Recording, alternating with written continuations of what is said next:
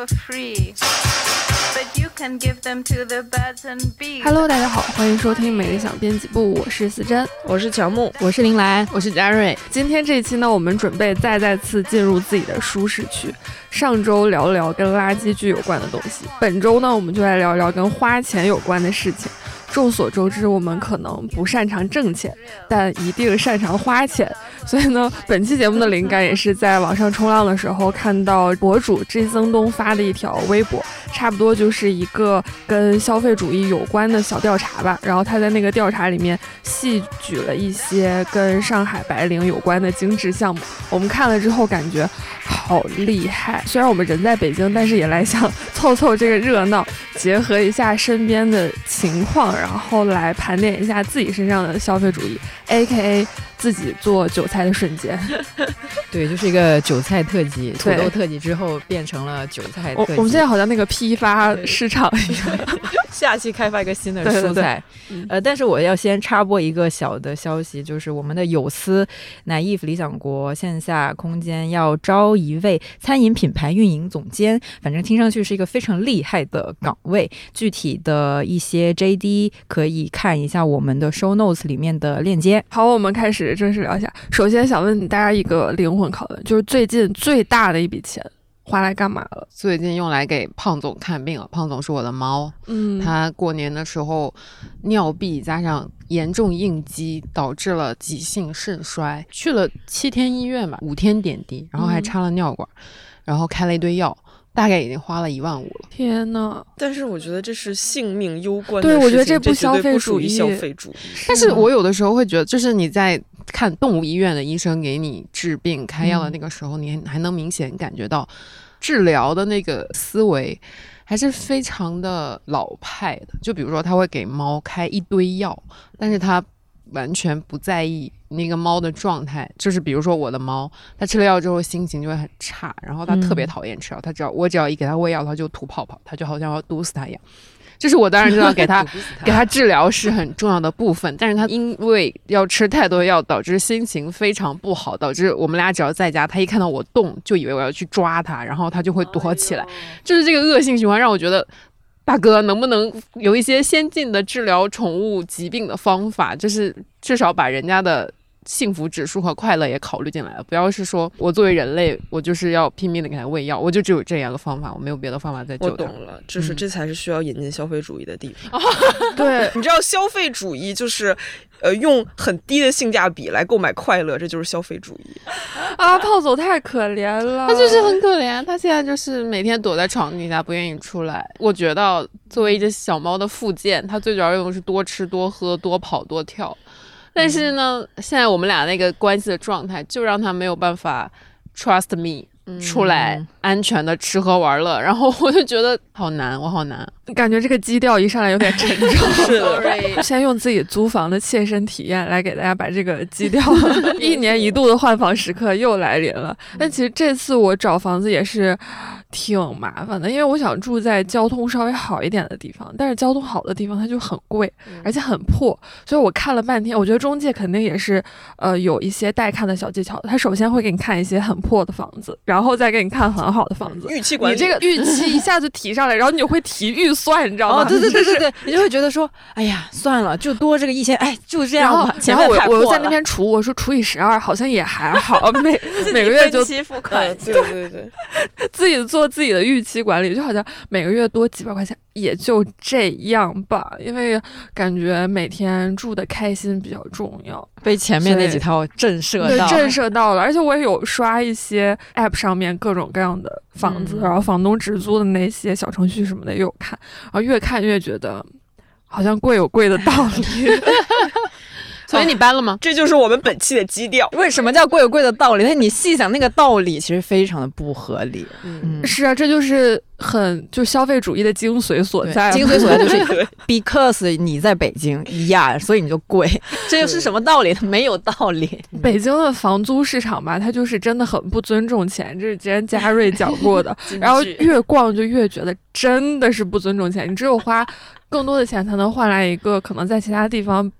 正常水准的房子。然后在北京，阳光也是需要钱嘛，阳光阳光也需要钱嗯没错。然后是所有的东西都需要钱。尤其你是从上海过来的，你应该感受会更大吧。但是我这套房子它是勉强干湿分离的，它是有一个 你个你心想，勉强干湿分离已经到了一个可以拿出来说作为一个优点的地步，而且是我在北京的消费主义体现。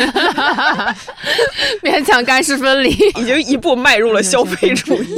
而且它还有一个很大很薄的电视，which 对我这只沙发土豆很重要。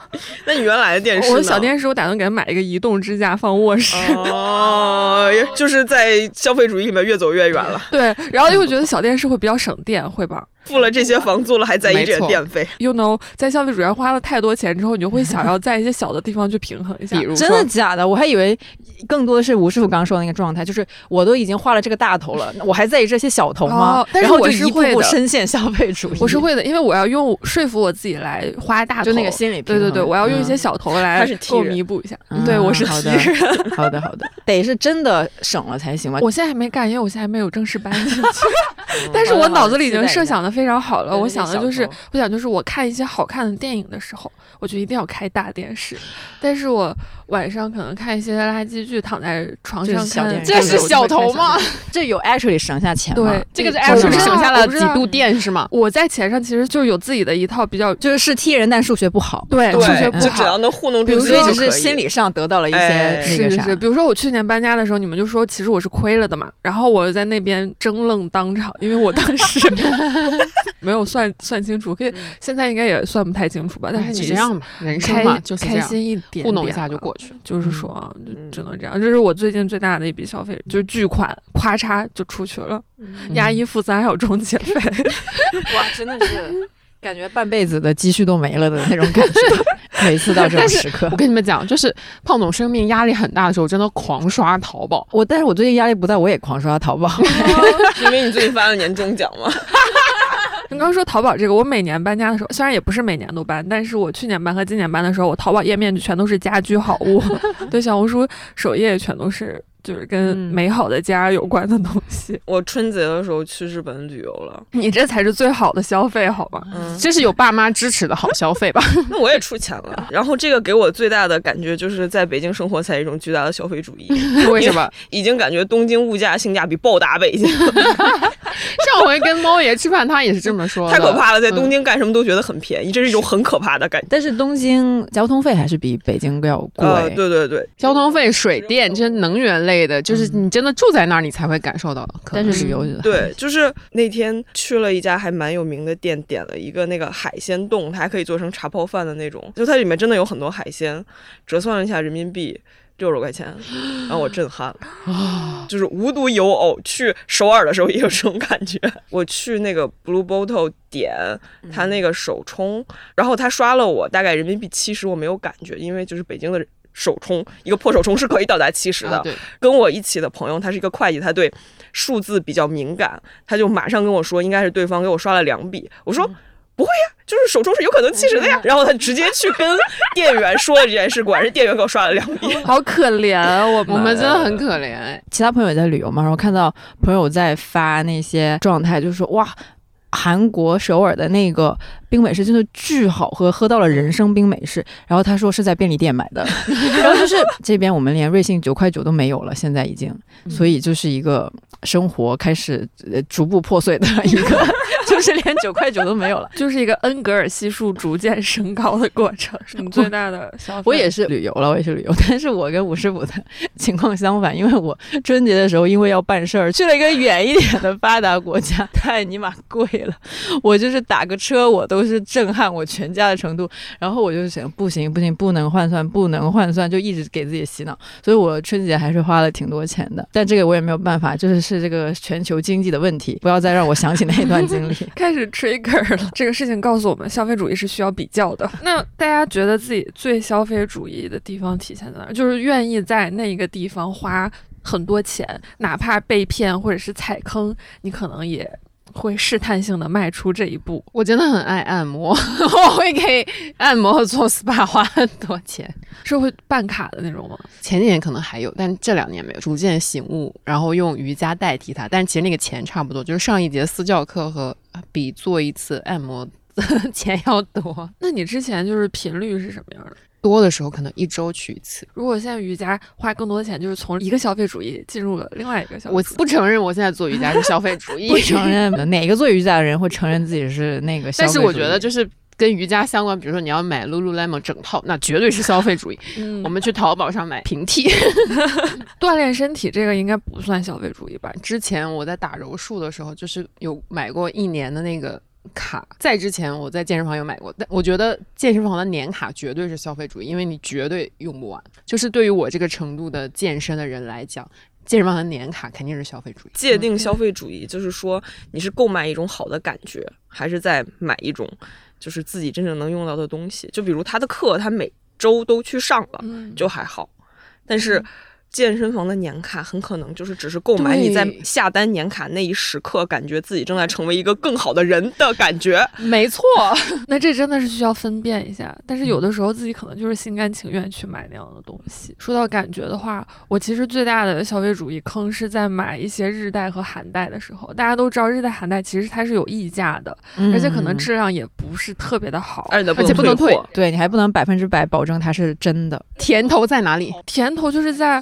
我真的很喜欢一些小众设计师的单品，就是它真的很好看，它真的很好看。比如说有一些牌子，什么 The Open Product 啊，还有一些我不太会念，什么 Martin Kim，还有什么什么之类的，就这些韩代，我还会挺愿意给他花钱的。你你收到的时候和穿出来的时候还是开心的，对，就是至少百分之八十的时对会很快乐。但是你是知道它是不值得那个本身的起码中间有很多的溢价的部分有很多的溢价，我就会安慰自己说，就是花钱买设计，嗯，你在为版权付费。在为版权付费。可是就是你你是知道它是会有坑，而且日代我会买的少一点，因为日代比韩代贵。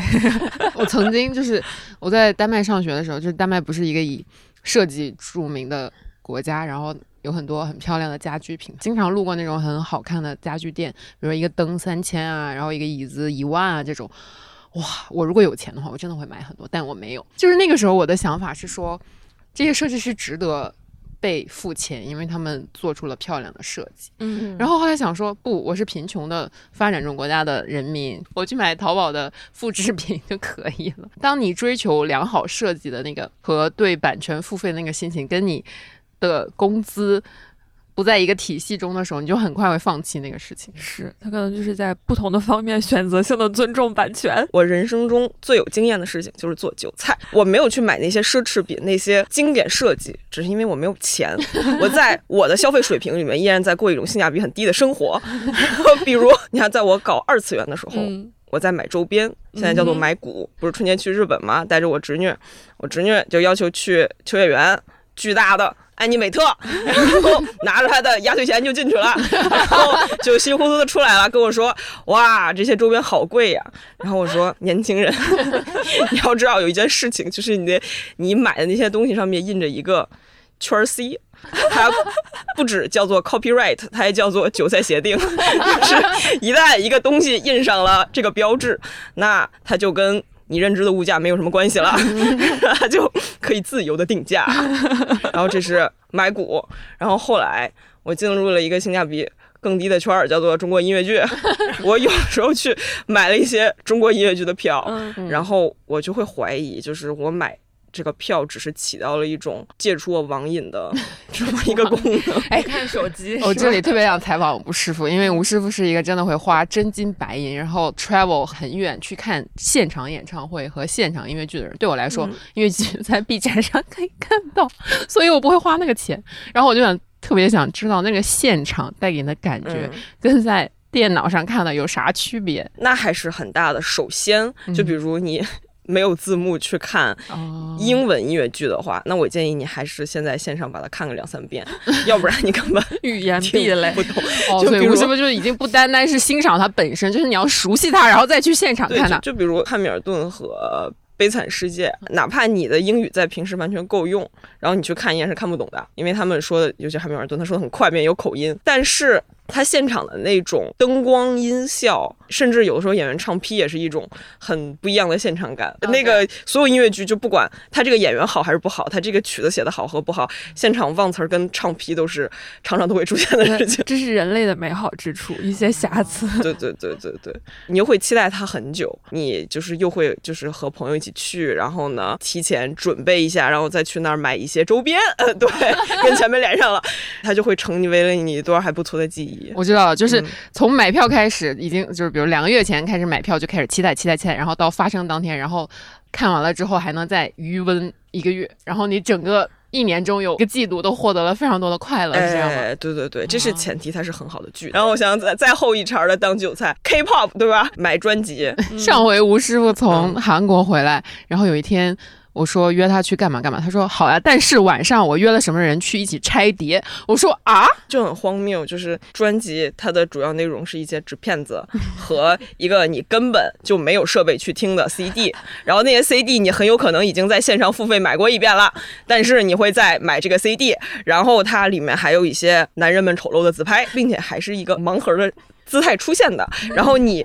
和朋友一起拆这些丑陋的盲盒的时候，还会出现一些诡异的快乐，很神奇。丑陋自拍又名小卡，然后现在小卡还呈现一种他走在了消费主义的前面，他超级先锋。为什么？你知道，就是小卡是李秀满老师的一个发明。这句话是我引用我的一个朋友叫做三金，他就是说李秀满老师把小卡塞进少女时代的专辑里的时候，一定没有想到后来小卡还会出现在米线盒子里、瑞幸套餐里、HPV 疫苗附。附赠礼和献血，就是你为了这个小卡去献血的时候，然后就啊，我觉得那这样 K-pop 做一件好事，就是让大家向善，让大家做好事。但是就是当比如瑞幸出了小卡套餐，然后并且我们身边有私自的粉丝去为了小卡购买瑞幸套餐，就是他购买了这个之后，他整个人啊，我为了小卡消费了，而且我。最近从我另外一个侄女那里学到了一个，就是内娱比 K-pop 更疯狂的地方，就是他现在在搞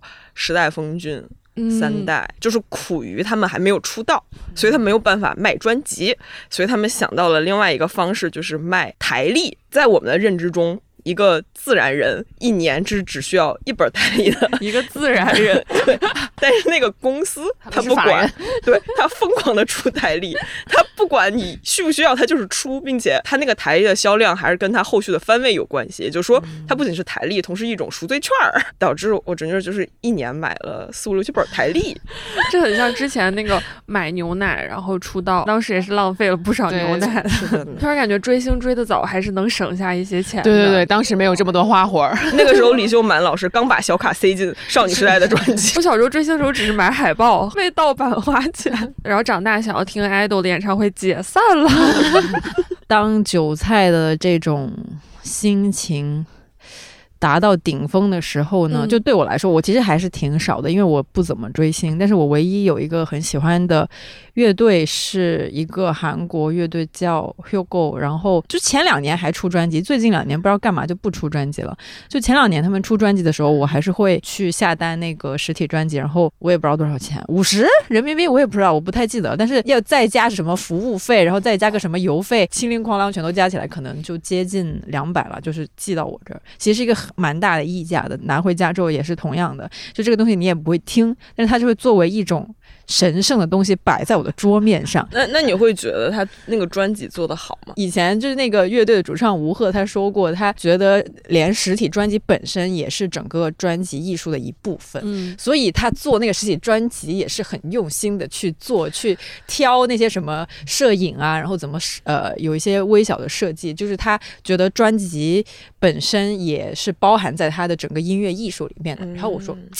哥说的对，我就要我花钱，那我支持。我觉得这个很好，这就不属于消费主义。因为我很多时候觉得那种很亏的感觉，是因为我买那些专辑，就是我不是没有见过好的专辑，我知道好的专辑长什么样子的。然后我购买的那些专辑，他们只是一些叔叔们出的一些通用货币，就是我购买这个币，他们收获钱；我购买这个币，他们收获钱，他们。”志不在此，我还要为此花钱。那你有就是什么就是不值但心甘情愿的钱吗？那我觉得可能不在这个方面，嗯，可能在就比如哼，我在淘宝买了一些衣服，我这辈子在淘宝买衣服都会受一些在欧洲街头散步的法国模特的骗，就是那种看起来又很文艺，然后又高又瘦，感觉会抽那种细管烟的那种女生，嗯，然后她们穿一些什么西装啊、衬衫啊、牛仔裤啊，我就会下单。然后最后发现太大了，我发现我根本穿不了，就是我穿上根本不是那样。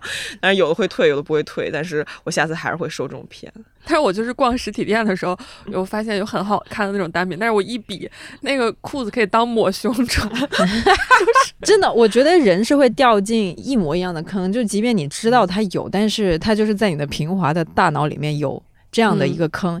嗯、即便你掉进去，你出来了，你下次还是会掉进去，因为我们的脑子就是这么设计的，没错，就它一定会这样子。对嗯，所以面对这个问题的时候，我想了好几个答案 请说，请说，我很想听。好像有讲过，就是那种花花戒指，那个牌子我还特意去翻了一下我代购的那个牌子，叫 Youngly，有可能是念错了。我是五年前、四五年前买的吧，然后当时买那个花花戒指的时候，就是花了几百块这样子。在此处我要发出个 哈的那种声音，因为我记得好好笑，那时候我就说我们的前设计部同事们好像也会做这种花花戒指，对超好笑那种。然后这这个东西它为什么是是我心甘情愿的？是因为我知道我自己编不出来，嗯我没有那个手艺，然后我就心想算了，就是我我好像就特别会为这种我自己做不出来的嗯饰品去花钱。虽然我知道它可能原材料根本没有这个价钱，可能吴师傅也能编出来，吴师傅的确编出来过，吴师傅真的可以，真的会落泪。可是当时就觉得这个东西很可爱啊，我可以时不时的戴戴。对，嗯而且它是彩色的嘛，我因为它那个在你的手指正前方其实只能展现出来三朵小花，然后它是不一样的颜色，还要这么算几朵花？对，然后你转不同的方向，它就是不同的搭配，不同的色彩。哦，哇哦，哇哦，厉害！嗯，所以就用这种方式来告诉自己，OK，、嗯我自既然我自己做不出来的话，那就这样吧，就嗯这样吧。然后他就是花了这样一笔钱。还有一个是孔孝真欧尼的同款小包包，嗯那个小包他在 ins 的时候发过，是很可爱的彩色小包，那个嗯袋子是。有点波浪线状那种布，然后它的包应该也就只能放一个手机或者是什么的。可是那个颜色搭配真的很好看，而且有各种不同的搭配，我就会为此下单。但是我知道它是不值这个钱的，可是嗯设计可能又值那么一丢半丢吧。有的时候我看到一些 好看的，就是登山可以背的那种可爱的小水壶。你什么时候登山？迄今为止去过香山吗？我真的没有去过，我在上海没有去过蛇山，在广州没有去过白云山，在北京没有去过香山。但 是喜欢购买登山水壶。看见合适的可以买一个，先试试看。对，真的登山是不会用那种水壶对。，所以那种水壶就只是可爱而嗯无用，喝喝点水算了。还有一个就是美甲，然然后美甲这种东西就很贵，就它哦我也觉得确实，嗯我一直觉得美甲真的太贵了。是，但是开心啊，就抵挡不住你低头的时候看到自己指甲就会开心。嗯，但那我最近做的少了，因为我觉得那个美甲它会有点损害指甲那肯定本身，嗯对对，每次都要磨掉它，那指甲会就会被削薄一层。你要要养半年指甲，所以我最近做的少了。可是真的，你就是看到。它就是会开心，低头每天最小成本的快乐就是 低头。我想起高中的时候，不是不让做这些吗？然后我有那个同事，他就是只染无名指和小指，然后这样就其实很容易藏起来，老师也看不到。图啥呢？图一个悄悄的叛逆是吗？嗯对对，偷偷摸摸开心嘛。我觉得我也有很多的，就是甘愿向消费主义低头的时刻，就是在我打开我自己的鞋柜的时候，发现里面有好多双鞋都不穿，平时永远都还是球鞋跟那个帆布鞋，有时候会买一些东西，我觉得还挺漂亮的。然后呢，我也知道我有某些衣服可以跟它配在一起，然后我就想，嗯，那这样的话那就买呗。买了之后发现压根儿就不会穿它，因为平时无论是上班也好，还是什么一般的生活也好，选择穿的那些东西永远都是最舒服的东西。比如说之前买了一个什么金高银同款小皮鞋，然后我之前就觉得它就很好看啊，然后就买了之后只穿了三次，已经买了两年了，好像是去去年的双十一买的，就没有再穿过，它一直放在在我的鞋柜里面。那个鞋倒也没有说特别特别贵，它可能就是两百多块钱，其实也就是淘宝的那些什么。但问题是我不穿，这是一个很大的问题。但这种坑就是你有时候不小心路过，你还是会就是很顺溜的躲进去再出来，然后遇到下一个你又得一下进去。我感觉比这个更可怕的是，就是你想买一件对你来说你感觉就是很喜欢，然后你感觉完全是新的东西的时候，你发给朋友，朋友说：“哎，你不是买过吗？”然后就会发现你每年都在买一样的东西。我现在已经习惯了这个，因为我接受了，确实我就是在买一些在别人看起来一一模一样的东西。然后我跟那个男朋友也是经常有这种对话嘛，我说这个看起来是不是还可以？然后他就说你开心你就买，他也不会说什么哦，你好像有差不多的，就是他洞察这个事情的本质是我只是想要快乐，我并不是想要任何实用的东西，或就是我缺了这个东西，我需要一个新的去补。他洞察到了他的本质是我想要快乐，然后他就说你快乐你就买吧。我的那些瞎买的东西就是会有变化。刚上大学的时候就会迷恋各种名牌化妆品，这一定要名牌。那些化妆品会用很好听的名字来。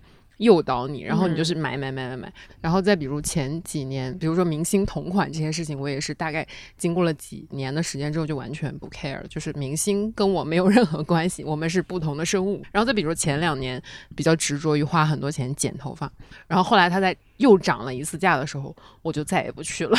我刚才脑海浮现一个场景，就是一颗韭菜走到那个理发店面前，看见它又涨。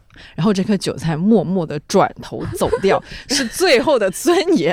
想说，我当韭菜是我愿意，我现在就不愿意了。之前买基金热的那个时候，买了一点基金，没有多少钱，但是亏了快一万块钱。然后我就是本来想说等它涨涨涨，但它永远都不涨，然后我就忍痛把它卖了。果然。就是大盘现在连三千点都没有了嘛？我觉得我们就是没有进这个金融圈，哎，确实还是省下了对，就是有一些那个韭菜的 B number 在里面，对对对，是就绝不碰那些什么基金还是什么东西。是是，那不是平滑的韭菜能够去 对对对对对去解决的东西。那你的这个消费主义它是有预限的，就是你自己想的很清楚，这个消费主义它涨价了，那我就换下一个。对对对，然后现在给自己找新的，比如说户外，那是户外户外要留下，因为是下下一趴的部分。好的，对对对，进入下一个环节，下一个环节就是消费主义测试。这是我们有在网上搜罗来一些，还有结合自己身边的一些情况呢，我们就是列了一些呃消费主义的单品，然后看大家会中其中的哪一些项，然后每中一项呢，我就会在旁边加一分，然后最后看看谁是最资深的韭菜。话不多说，我们来第一个勃肯鞋。在座有勃肯鞋的，请 put your hands up。我跟吴师傅，我没见你们穿过。只不过因为就是现在北京的气温已经不允许穿勃肯鞋，要不然会失去你的脚后跟儿。我不认他是脚后跟，你不认。好，我首先是要说，我那个前提是发了年终奖，想着我买个五百块以上的东西总可以了吧？我一直想等他做活动降价什么的，但是他一直不降价，然后我就觉得说 OK，算你有骨气，那我买呗。就我等到了自己一年之中最多钱的时候，我就想说。说那我可以买一下一颗弹性的韭菜呀，但是我还是要说，因为我本人是扁平足，我就一直在寻找那种对我的脚友好的鞋，然后我觉得博肯鞋还是挺舒服的。虽然没有买博肯鞋，但是我那个购物车里有好几双，因为我无法拿捏自己买哪双。我觉得博肯太厉害的一点就是它看起来笨，但是穿起来蛮时髦的。我买它好像还不是因为它好看，而是因为尤其是在阿美丽卡的时候看到身边。人都在穿，并且他们是一双鞋穿到死。你说啊，有什么魔力？我去试试。跟进了一下潮流，就是这么随波逐流的一个韭菜。我真的是为了我的脚在消费，我还以为你是为了你的奖金在消费。哎，也有这一部分。但我因为我还是觉得上一期我们聊消费的时候，猫爷的那个话真的是很对，就是你不买的话，你那个钱放在这儿，你肯定会贬值。你不如现在买，就换成一个物品，比你钱干放在这儿要好。然后我觉得。嗯，他说的对，然后我就怒买。下一题，呃，我是刚想到，因为我们在聊鞋嘛，很贵的那种雨靴会买吗？没，比如说 Hunter 没有，他我知道你他自己加分。我一直在看，但是一直买不下手。但这个东西我真的是要跟大家分享一下我的购买心得。我也不认它是韭菜，虽然它很贵，就像什么 Hunter 的雨靴，但它很好穿，就下雨下雪。你知道北京最近下雨越来越频繁，下雪也蛮频繁的。每次这样的天气，你原来这样天气就会觉得哇，好不想出门。那现在就是美。美穿鞋出门，真的吗？如果能让你在家办公，你真的还是会穿那双鞋出门吗？嗯，但是我可能会就是出去溜一圈。就为了那双鞋走一为了圈。提高鞋的利用，去买杯咖啡什么，主要是那个鞋真的蛮好穿，有时候你还可以把它当靴子来穿。嗯，是我们庆祝一年穿七次的鞋。对，但但老实说，如果下雨下雪的话，我会穿那些比较烂的鞋，就是它脏了也无所谓的那种。我可能会在路上穿拖鞋，然后到办公室再换了它。我会穿我的登山靴。嗯，好吧，这就是我身上的一个小小的韭菜瞬间。我朋友说你为什么要花这么多钱买一双胶鞋？然后我说 我就暴打他。他不小心触及了问题的本质。对，下一题呢叫做 Patagonia，嗯我真的是没有钱，嗯如果有钱，我一定会买的。好，这里又有两个人举手。我也我也我也买了，我也买了。这个我认识韭菜，因为我觉得我嗯纯纯是在买它的那种，就是让你感觉良好的那种感觉。嗯，让你从什么方面感觉良好就是？不是它不是那个品牌故事，就是环保啊、那种东西。我来讲，就是它是一个我从开始学营销就一直在学的品牌，就是它。在这里真的做的很好，就比如我们一定会学的案例是，他在很多年前的美国黑五，就是购物节的时候，然后呢，在报纸头版登了一个很大的广告，就叫做 "Don't buy this jacket"，就是说你有已经有足够的衣服了，你不需要再买一件夹克。然后，并且号召就是你在黑五的时候理智消费，就是因为服装业是一个对环境非常非常不好，就是服装业嗯本身，无论你怎么做，它都是一个重污染行业。每买一件衣服都是在加重这个污染，包括它这个品牌本身也一直在说，就是去修它，而不是去买新的。不管怎么样，它这个。广告依然获得了大成功，他卖出了更多的黑色 jacket。他虽然不想，但是大家偏要去买。然后他甚至现在说，就是他把整个公司捐给了地球，地球是他的老板，他的品牌的所有东西都是在为了这个地球更好而生产。嗯，就是我就败了，就是你知道，就是我这种学营销的人都不信的话，这个世界上就没有人再信了。如果我都不去花这份韭菜钱，那他的那这个营销就失败了。对，然后，并且他对我来说就很像是，就是我去直播间，他都管我叫家人，他他给我压这么低价了，他都亏本在卖给我，他在为我好。那你去哪个直播间不叫你家人？对呀、就是这样啊，这就是韭菜的本质。这种品牌跟那种特别商业化的品牌就是完全不一样。有一些品牌它就会给你好感，然后让你记住它，然后慢慢买它。就是有一个概念叫做 brand equity，就是品牌价值，它是可以算出来的。它就是品牌的这个市值减去它实体有的一些厂房和产品，就是品牌的价值。这个品牌价值宏观来说是品牌价值，微观来看呢，就是一颗颗的韭菜。所以我知道，就是我这份钱给的是 Patagonia 的营销的朋友们的工资。嗯就是我这次去那个某发达国家的时候，还跟我的一些老同学就是见面了一下，超好笑。然后就是逛一些所谓的那种很小资那种小店，然后我拿起一双袜子，我说：“哦，这个袜子十二刀。”然后他说：“嗯。”它上面写着 ethically made in China，然后我就问我同学说，哎，这是啥意思啊？然后他说，哦，意思就是说，可能就是中国制造，但是是非常人道的，在中国制造的意思，就是那些在中国制造这双袜子的朋友们，他们是得到了一些很好的照顾的。公平贸易。呀然后我同学说，对，所以他要贵几刀。然后我说，哇哦，我觉得这个就是那种让你感觉良好的更贵的消费就是。对你是一个好人，你买它。哎，对你买它，你买它你是的，是的，你是的是好人，朋友们，你们吃的高级巧克力和高级咖啡豆里面，也很有可能含了公平贸易的钱。对对对，嗯有很多。我、之前还有那个椰子水，然后它的那个包装上面是印着 “No monkey is used” in，就是在 produce 这个 product 的时候，然后巨好笑，好像有的地方是真的会用 monkey 去 去拆，所以它的意思就是说它没有滥用动物来帮他们干活。嗯所以它可能也会更贵一丢丢，是这个意思。嗯我可以叫它消费主义嘛？就我觉得可以，因为我觉得消费主义就是让你感觉良好的东西，就是为你的善良付费。对我付费让我觉得我真尼玛是个善良的人的那种东西啊、是这物样的。种平等，但是这种确实会让人买了之后觉得自己真不错。它能触动你的那个点。对，因为其实你等于说你多花了一点钱，你什么都没有做，你只是多花了几分钱，你就觉得我是个环保卫士，嗯这种东西其实是非常扯淡的。你仔细一想，你还不如你平时不点外卖，就是不用塑料嗯来得更加的环保，但是你。在这里，其实你没有动那个更多的劳动，就是你没有更辛苦，你只是多花了几块钱，然后你就觉得感觉良好。所以我觉得这个也是消费主义，就是让你感觉非常良好，但其实老实说，你不如不买这个东西，然后你更加的环保的去过你的生活。但是它不会潜移默化的影响你吗？怎么影响我？我只是内心觉得就是我更好了。我深知服装行业它就是高污染，嗯，我还是会去买更多衣服。就是我依然还是用很多的外卖，然后我依然还是有很多一次性的东西我都在用，所以我在说那个我是韭菜嘛，对，因为我们只是搞了一些消费主义。我买过最环保的一件单品，就是在上面画了一个绿色的地球，那是啥？但是它没有任何的那个环保的概念，我只是觉得他画的东西很环保，这也是一种消费主义吧。就是下一个，我觉得是嘉瑞的那个大本营来的，就登山露营系列。Yeah，我有，但是我的始祖鸟是我妈给我买的，所以。嗯，谢谢妈妈。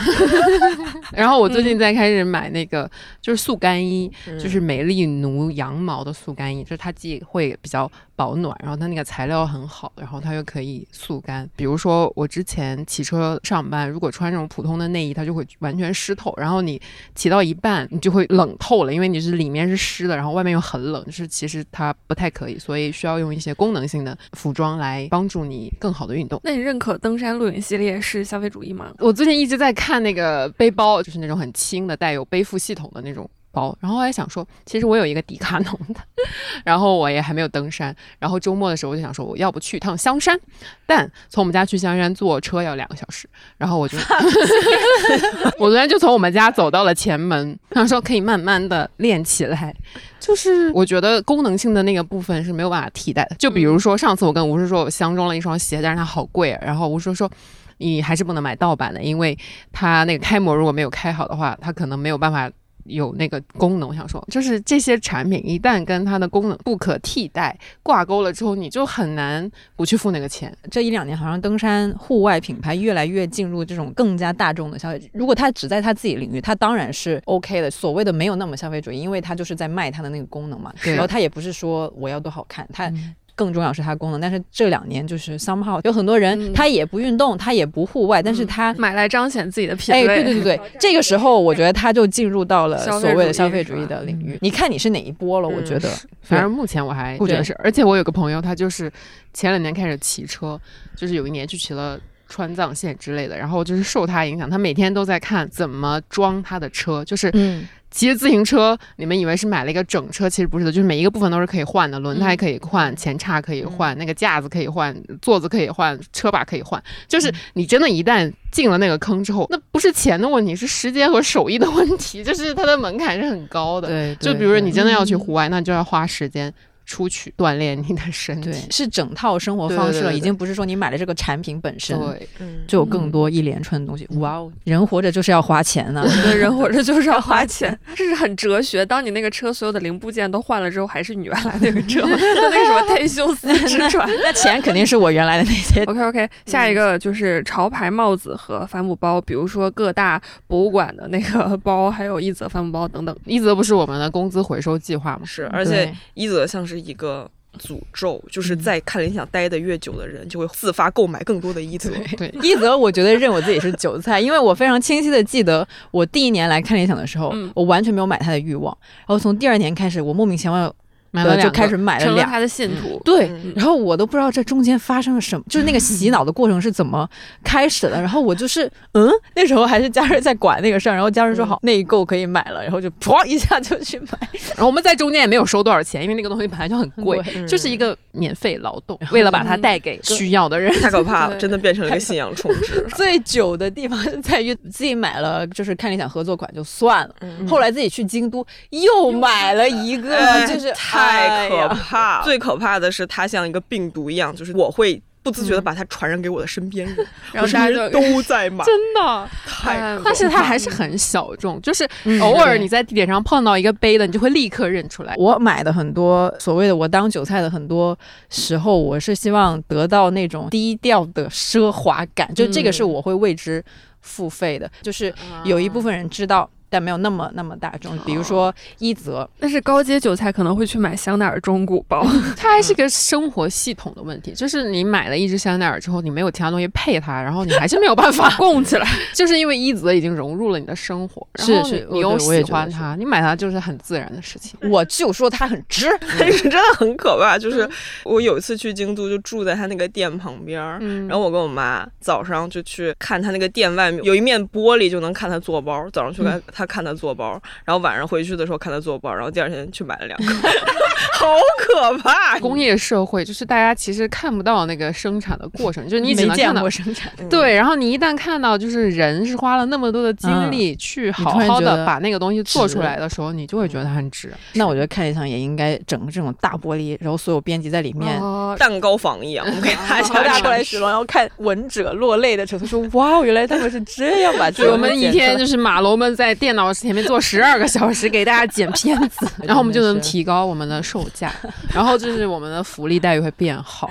同学们、同志们、亲爱的听众朋友们，这个循环又开始了，请大家付出自己的一份薄力。你们刚才说的那个香奈儿，我真的就是感觉我的人生已经定调了。嗯就是我之前跟我一个朋友一起去巴黎，然后我们俩回来的时候，他花几万块钱买了个香奈儿，我花几百块钱买了一个更不值的 Mercy 的帆布包。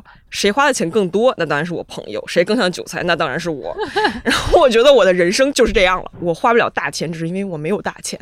我会花小钱买一些更不值的东西。对于所有消费层级的人都有他的韭菜。对对啊，嗯天哪，就是人就是免不了做韭菜的一生。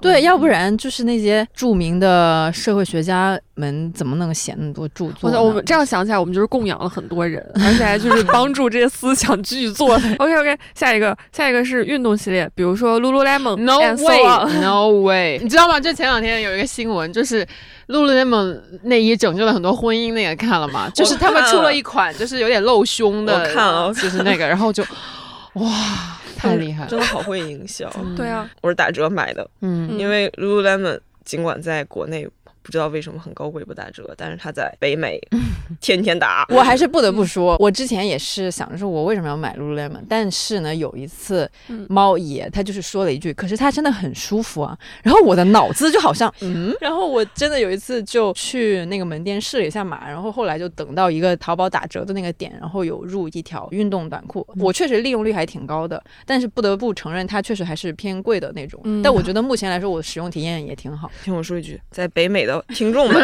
如果你们回家需要一些伴手礼，并且就是送给比较亲的家人，有一定预算的话，去买 Lululemon。嗯，这个是我觉得最值得北美特产，我嗯能接受它打折的价格，它对我来说性价比还可以。嗯但是国内的价格就嗯，下一个，下一个，下一个苹果全家桶，这个 No 可能就是他们两个吧，我就买不起 Vision 哦 Pro 啊，对，Vision Pro 也 Vision 没有 Pro，，但是怎么定义这个三件以上，啊？那这我那肯定是有的。我没有三件以上，我只有手表加手机。哦，还有耳机。Oops，我觉得不买手表的原因是我不喜欢被数字控制我的生活。我觉得我自己有足够的理智和感知控制我自己的各种、这个我认，各种这个我指标。我不需要他告诉我我走了多少步或者什么，我自己知道。嗯这个我认，因为我去运动，我是必须要看我的手表，如果他没给我记，我觉得亏大啊，了我也是，我还会实时收看今天我的朋友们运动了多少。我要看到那个卡路里消耗那一刻，我觉得 OK。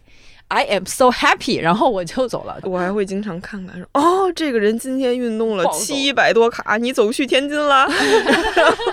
但是我一开始买手表是为了看自己的心情，就是看自这点这点还蛮久的。嗯这个嗯也太久了，嗯这也太久。为了看自己心情，你感受自己心情不行吗？你还要通过一个外部的东西。主要是因为有运动的打算了。嗯什么时候？请问？就是除了接下来三个月铃兰穿勃肯鞋的情况之外，我们也会持续关注今儿的运动运动。情况，对对对，让我们拭目以待，拭目以待今儿的韭菜盒子里面会不会出现新的产品？没错。对，就是好像是为了包饺子买了盘醋，但是什么时候包饺子不知道。嗯 no no no，OK，下一个是会员系列，比如说 Spotify、Apple Music、啊 Netflix and Switch，这里好像写了吴师傅的名。而且 Apple Music 涨价了，涨一块钱，现在是十一块钱一个月。我觉得我还没有习惯用 Apple Music 和 Podcast，所以我还没有办法。他听港台金曲是一个很好的哦，那个我也是有很多版。我是 Family Plan，所以我就一直在用。哦不过好像就每个月五块钱吧。买 Spotify 是因为听 K-pop。OK OK，下一个，下一个是各类 bistro，还有对于小酒馆的一些付费和对于轻食，比如说 Wagas 啊啥的。早年我们还有品味很高的齐老爷在的时候，我们经常会一起点瓦嘎斯，然后他走了之后，我们我们就再也没有点过。就是咱们的那消费水平没有到每天中午点八嘎的程度。我会去一些 bistro，嗯就是我是觉得它那个氛围，嗯。包括他呃现场吃的一些吃的和喝的一些小酒，为它额外付费是 OK 的。呃，瓦格斯外卖我我还是就是哦偶尔会点一下，因为我觉得它的果汁很好喝。哇塞，最近涨价了，安妮不香吗？Hello，真的是。老北京安妮，请联系我们。安妮香的 bistro，我之前在上海的时候去很多，那个时候就是周五不喝酒，人生路白走。主要是上海也有很多好的，就是遍地都是的那种感觉。我目前体验过比较好的 bistro，是前提是你是四个人去嗯吃，开一瓶酒，嗯，然后人均下来三四百，也不会吃的特别饱。没有，我好久没有去那种 餐厅吃饭，就是感觉没什么必要，请大家来家里开一瓶酒挺好的。这很好，以后我们就经济实惠。没有比 安妮更良心的餐厅了。是的，真的是，就是现在的趋势，就是大家不会花冤枉钱，嗯，对，花那个钱去吃那个饭。嗯然后还有一个就是日代、韩代的一些单品。No，我我可能我给自己 画一个线，这一块儿真的是溢价很大，因为有些质量真的不是很 OK。然后下一个香氛，这个我也不咋买了。但是香氛我是会买了之后，就是由始至终用完它。我这是因为之前有，然后烧它的次数实在是太少，所以我就逐渐把这个剔除掉，所以我现在也不买了。我以前会买 宜家的那个小蜡烛，哦，但是就是客人来的时候会点一下，就是它的功能性还比较高。然后最近会买一些线香，哦，哎，你这个绝对要画一套。为什么线香也要好好的？线香很贵耶。对呀、我觉得是一种精神享受。周末在家扫除完，然后洗澡之后点一根，然后 PM 二点五就上来了。我我基本不会给自己买香氛啊，但是我看到好看的香氛产品的时候会放进购物车，然后就要送朋友的时候我会买，显得我很有品味。我会在那个卫生间放香氛。OK OK，下一个迪士尼周边啊，这我是真的不买。No no no，我只会在小红书上看，哇，它那个好可爱，然后也不买。我会买迪士尼的挂坠。你会买迪士尼的 Everything 吗？对你还会去迪士尼和环球影城，嗯，环球影城另说啊，反正迪士尼是 真的很快乐。你每次进去，花花绿绿的，到处都很开心。然后你可能也不是所有的地方都去过，然后所有地方都玩过。你每次就作为一个 P 人，因为每次随机嘛，然后玩的东西都不一样，你就会获得不一样的快乐。而且那个小挂坠啊，还是蛮开心的。当你把它挂在不一样的包包上，我想到我每次去迪士尼的时候，我都会买那个头箍。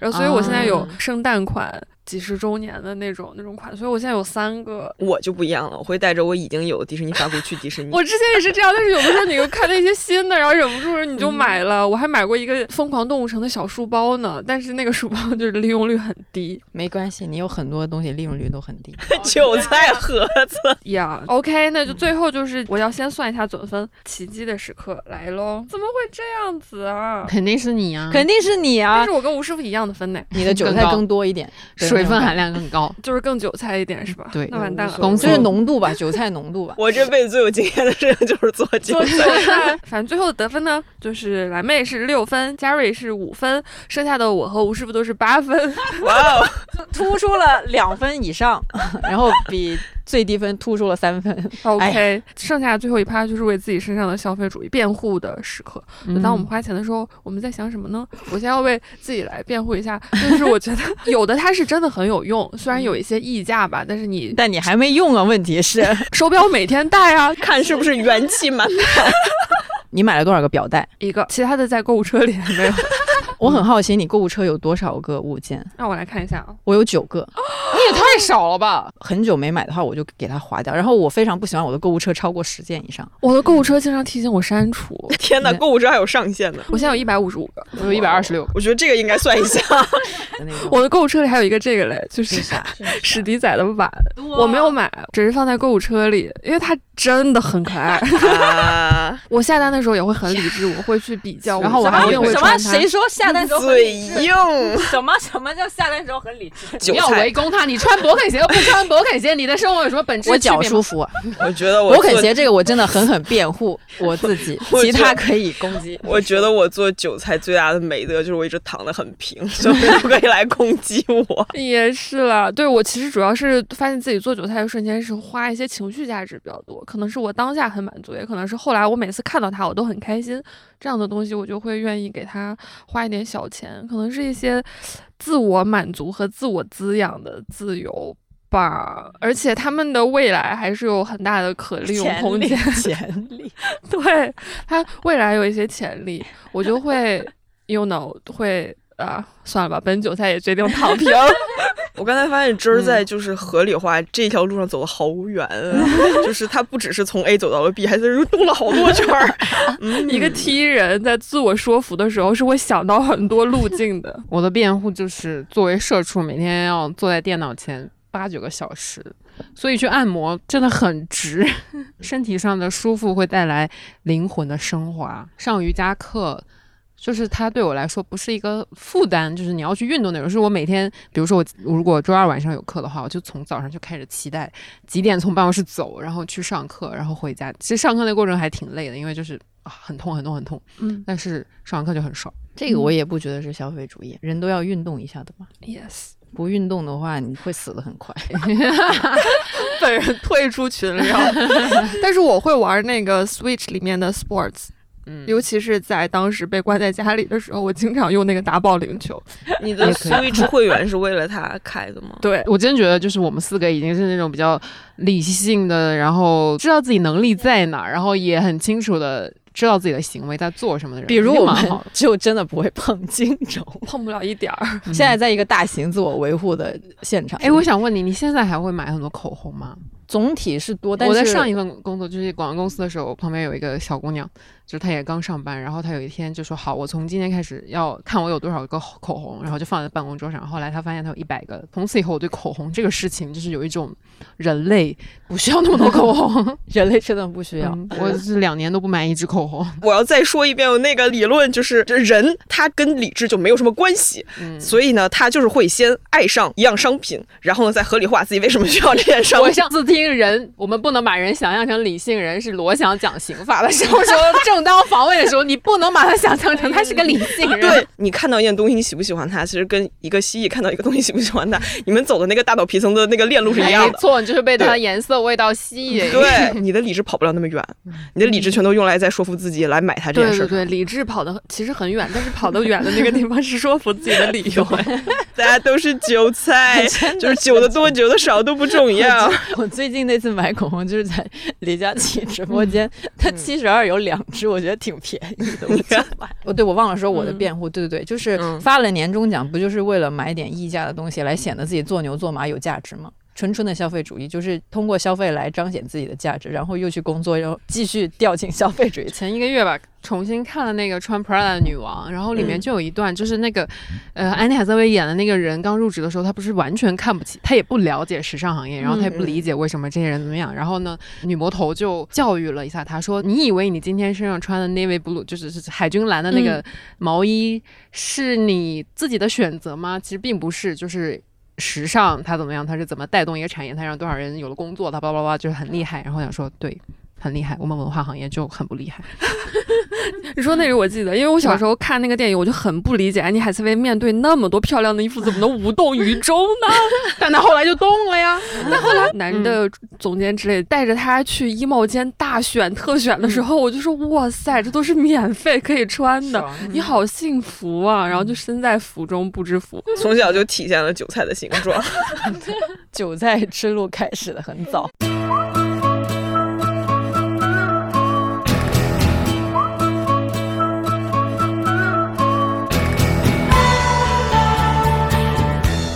OK，我们今天这一期呢，可能有点庞杂，因为我们就是 瞎聊因为我们做韭菜的经验实在是太丰富了。对对，然后细数了一些自己做韭菜的瞬间，然后还有那些愿意为他付费的东西，都是什么不拉不拉的这些东西都讲了蛮多，而且我们还学到了一些营销的小知识，比如说像武师傅讲的那些东西，如果我们不为品牌花钱的话，那还有谁去做韭菜呢？总而言之，就是真的不一定很擅长挣钱，但是做韭菜的经验还是有那么小。二十年的，如果大家有一些自己做韭菜的瞬间呢，也欢迎分享给我们。还是鼓励大家理智消费、理智花钱、努力挣钱，恭喜发财，恭喜发财！希望大家都发财哦。好，那我们今天就聊到这里喽，就这样吧。 그것도 그날은 빛날 거야 앙칼진 바람도 그 나름대로 매력이 있다고요. 언제나 난 네 곁에서 함께 해줄게. 외롭진 않을